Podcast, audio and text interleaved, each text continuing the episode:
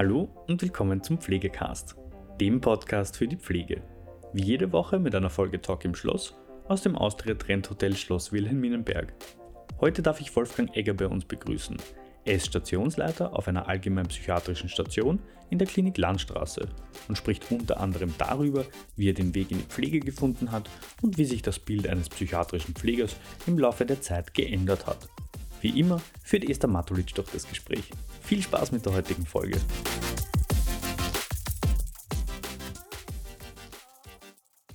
Herr Ecker, Wolfgang Ecker.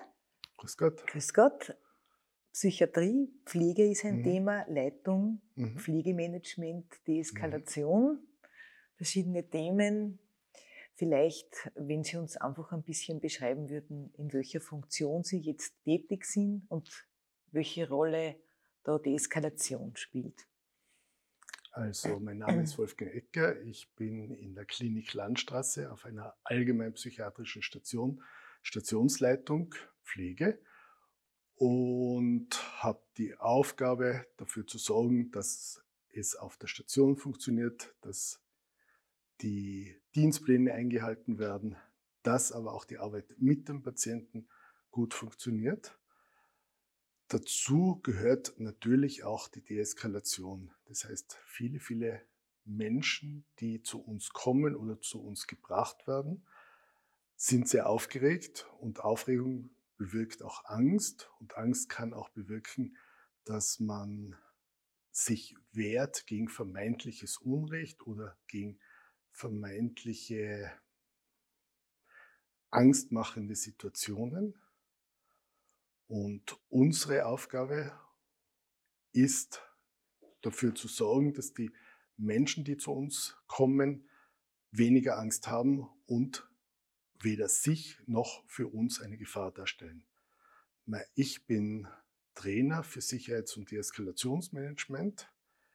Ich schaue, dass meine Mitarbeiterinnen und Mitarbeiter alle auch eine Ausbildung haben. Wir nennen das den sogenannten Basiskurs in denen sie die Anfänge von Deeskalation lernen, damit auch umgehen können.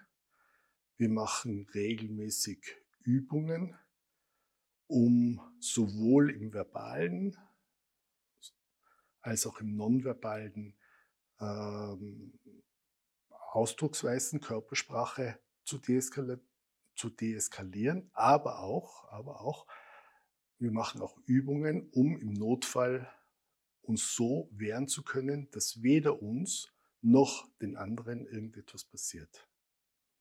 Das ist eine meiner Aufgaben als Stationsleitung. Also Deeskalation ist dann äh, ein groß, also ein wichtiges Gebiet von psychiatrischer professioneller Pflege. Hm, Auf alle Fälle, auf alle Fälle, weil gerade Menschen in Aus Ausnahmesituationen besonders große Angst haben und wie schon gesagt, Angst bewirkt, dass man sich wehrt und Wehren bewirkt, dass man in Situationen kommt, wo man für sich oder für andere eine Gefahr darstellen kann. Wenn man zurückdenkt oder wenn ich zurückdenke an meinen eigenen Unterricht Geschichte der Pflege, da gab es dieses Bild vom Wärter in der Psychiatrie. Also das war speziell in der psychiatrischen Pflege der Mann, der am besten groß, stark und präsent sein sollte. Und wenn ich das richtig sehe, dann hat sich dieses Bild in, in, in den letzten Jahrzehnten ja ganz deutlich gewandelt. Und nicht nur das Bild, sondern auch die Interventionen haben sich gewandelt und es ist quasi ein, ein, ein Paradigmenwechsel gewesen, weg von dieser Art der Präsenz hin zu etwas, wo man sagt, man lernt, man, man begreift die Eskalation völlig anders. Auf alle Fälle, auf alle Fälle, weil der große, starke Wärter oder Mann, Pfleger, der alle Situationen in der Hand hat, den gibt's nicht. Den gibt's nicht mehr und den gibt's schon lange nicht mehr. Das Ziel heutzutage ist, zusammen mit dem anderen, wir, meistens sind es Patienten, zusammen mit dem Patienten eine Situation zu schaffen, wo wir uns beide wohlfühlen. Sowohl der Patient, die Patientin als auch wir. Das ist unser Ziel. Unser Ziel ist nicht, den Patienten zu beherrschen, unser Ziel ist, die Situation zu beherrschen. Pflege, Ja? riesiges, spannendes und wie man immer wieder hört, so vielfältiges Gebiet, wo man da jetzt auch, auch sieht, wie stark es da in das zwischenmenschliche Miteinander hineingeht, ins professionelle Arbeiten. Wie sind Sie eigentlich in den Pflegeberuf gekommen? Weil ich mir denke, das war vielleicht als Mann gar nicht zu jeder Zeit so üblich, dass man, dass man eine Pflegeausbildung macht. Hm, bei mir war es eher ein sehr großer Zufall. Ich war, ich habe in Tirol gelebt und habe dort ganz andere Schule gemacht. Ich habe HTL für Nachrichtentechnik und Elektronik gemacht, also ganz andere Richtung. Und wurde dann, wollte dann Zivildienst machen und bin im Zivildienst nach Wien geschickt worden vom Innenministerium in die damalige MA17. Die gibt es schon lange nicht mehr. Das war Magistratsabteilung. Und zunächst habe ich geglaubt, MA17 es ist nämlich nur gestanden MA17. MA17 ist in Innsbruck. Habe auch im Telefonbuch nachgeschaut, da ist es bis fünf oder sechs gegangen. Dann hat mir irgendwer gesagt, das ist doch in Wien. Und dann haben wir angerufen im Innenministerium und die haben gesagt, ja, das ist im psychiatrischen Krankenhaus Baumgartenhöhe. Und für mich war das ganz was Psychiatrie, was ist denn das? Das ist ja was Geheimes, was Suspektes, mystisch Suspektes. Bin dann dorthin gekommen und bin in den Fuhrpark gekommen. Das heißt, ich bin den ganzen Tag mit Patienten von einem Ort zum anderen gefahren. Da hat es eigene Autos gegeben. Und habe Patienten kennengelernt, Patientinnen und Patienten kennengelernt. Und das hat mir Spaß gemacht. Das hat mir irrsinnigen Spaß gemacht. Und wie dann der Zivildienst aus war, habe ich beschlossen, ich mache die Ausbildung zur Krankenpflege, zum psychiatrischen Krankenpfleger. Es war für mich immer klar, es muss psychiatrischer Krankenpfleger sein. Es war dann nie andere, als, als ist nie was anderes in Frage gekommen. Ja, und so bin ich heute nur dabei. Das heißt, Sie haben dann auch diese Zeit ein bisschen miterlebt, wo es diese großen Umbrüche in der Pflege gab, mit Erwin Böhm, mit Biografiearbeit. Mhm. Mit, ähm, mit lebensgeschichtlichen, mit, mit, sie mit Lebensgeschichte zu beschäftigen, versuchen Übergangspflege rehabilitativ zu arbeiten und, und können da wahrscheinlich auf eine ganze äh, Weile auch die Entwicklung, nehme ich an, zurückblicken, die Pflege da genommen hat. So, ich habe angefangen 1982 und mhm. damals war das damalige psychiatrische Krankenhaus Baumgartenhöhe da waren vorwiegend Menschen mit Behinderungen, vielen, vielen körperlichen, aber auch geistigen Behinderungen. Psychiatrie, so wie wir es heute erleben, sowohl bei uns in der Klinik Landstraße als auch in der Klinik Benzing, das hat es damals nicht gegeben. Das ist ganz was anderes. Die meisten Klienten, Patienten, Patientinnen und Klientinnen waren Behinderte. Und wo, wo ich mir damals schon gedacht habe, was haben diese Menschen auf einer Psychiatrie zu mhm. tun? Es war mir nicht ganz klar. Äh, ich habe aber erst angefangen, bin ja von ganz was anderem gekommen und mir wurde erklärt, das war immer so, das muss immer so sein. Dann hat sich plötzlich was geändert, eben mit diesen Ausgliederungen und es hat sowohl den Personen als auch der Psychiatrie als Ganzen sehr, sehr gut getan. Es hat sich damals auch vieles, vieles verändert in der Ausbildung. Wie ich angefangen habe, hat es auf einer normalen Station vielleicht zwei, drei diplomierte Personen gegeben, diplomierte Pflegepersonen gegeben. Meistens war das ein Oberpfleger, eine Stationsschwester, Stationspfleger und eine Vertretung. Und, und genau, und am Anfang war ja noch alles getrennt. Männer, Frauen waren getrennt. Ich, angefangen habe ich auf, einem reinen Männer, auf einer reinen Männerstation. Also nach kurzer Zeit war dann die Durchmischung von Männer, Frauen sowohl bei den Patienten und Patientinnen als auch bei den Pfleger und Pflegerinnen. Und das tat beiden Gruppen irrsinnig gut. Plötzlich konnten plötzlich konnten Patientinnen, die von Pflegern betreut werden, wo man davor gesagt hat, na, das funktioniert mhm. nie, das funktioniert nie, man konnte plötzlich irrsinnig positive Ergebnisse erzielen. Und umgekehrt genauso.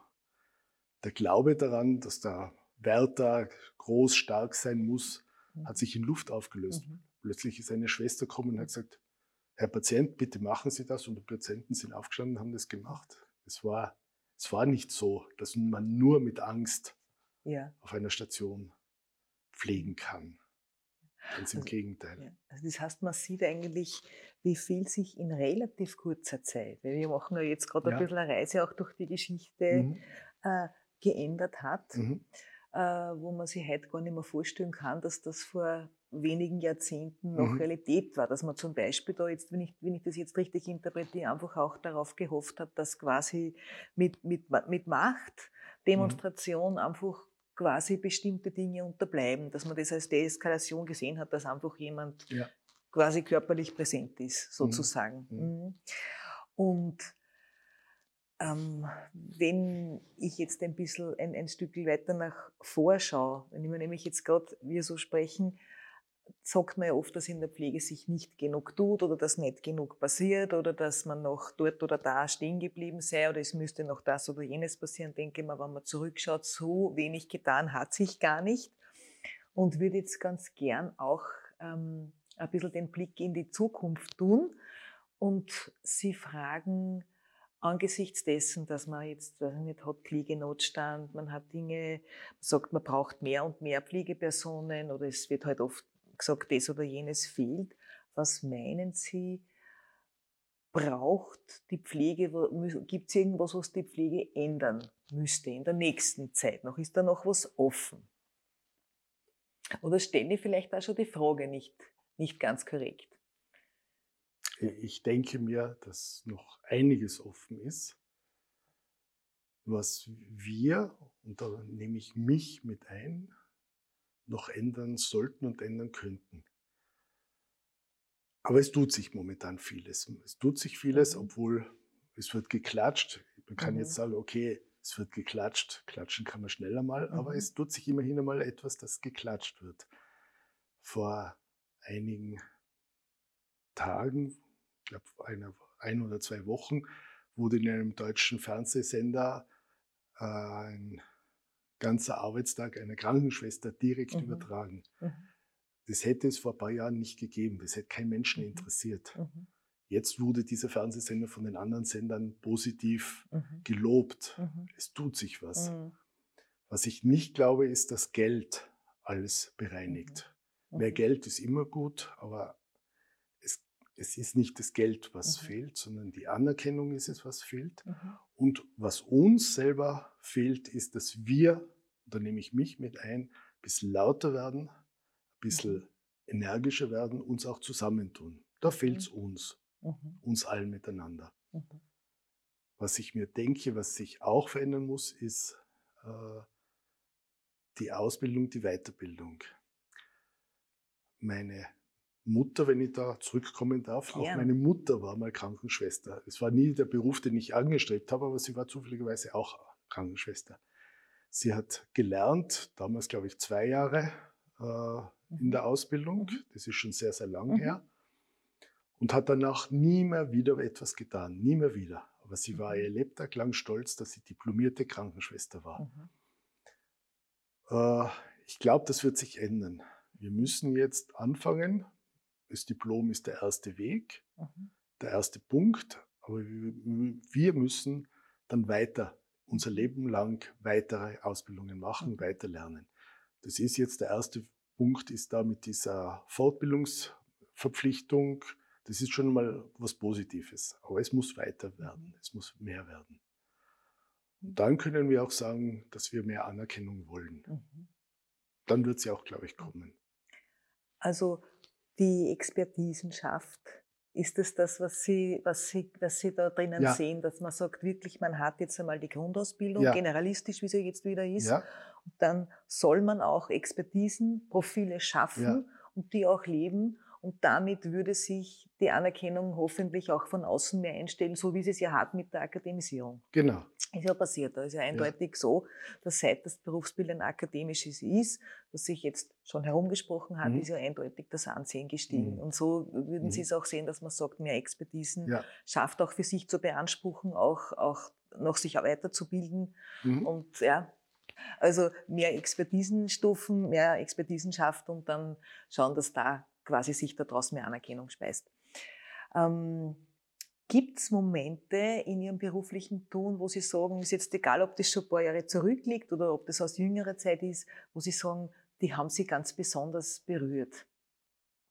Das ist immer so eine große Frage und muss man dann oft ein bisschen ausholen im Nachdenken. Ja, in den letzten Ich denke jetzt an die letzte Zeit als Stationsleitung. Und ich mache dann hin und wieder so Teambesprechungen, wo ich die Leute frage, wie funktioniert die Arbeit auf unserer Station? Und wie ich angefangen habe, hat schon recht gut funktioniert.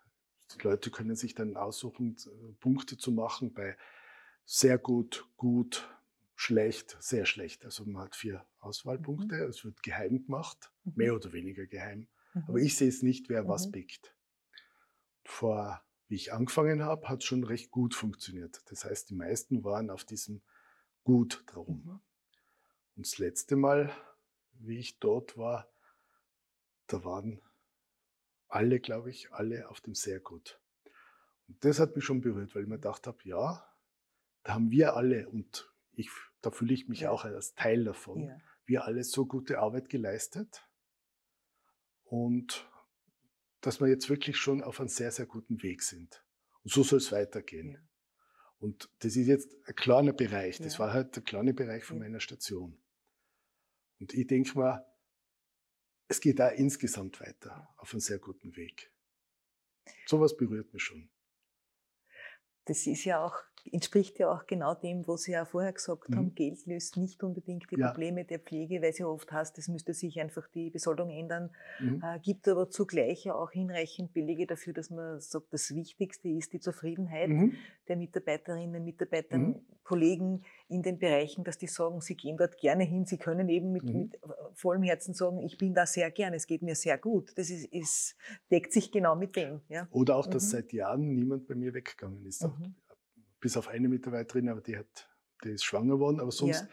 sind, alle beim, sind alle auf der Station geblieben. Das ist auch etwas, was ich sehr positiv ja. für mich, für uns empfinde hat wahrscheinlich auch dann zu tun mit dieser Selbstpflege, weil diese ja. Deeskalation, wenn ich das vorher richtig verstanden ja. habe, ist ja auch Selbstpflege. Ja, in dem Sinn, dass man mit den Situationen gut umgehen kann, mhm. dass man auch auf sich achtet, dass das eine Augenhöhe, Gegenseitigkeit äh, ist und, und äh, dass sich wahrscheinlich auch insgesamt auf mhm. die Zufriedenheit äh, äh, positiv auswirkt. Und insgesamt einfach eine, ein, ein Riesenschritt der Professionsentwicklung gewesen ist, gerade mhm. in diesem Bereich der der ja keine unproblematische Vergangenheit hat, die psychiatrische Pflege. Ja, ja. stimmt. Mhm. Finde ich, find ich spannend äh, und habe natürlich noch eine Frage, die auch ein bisschen in die Zukunft geht.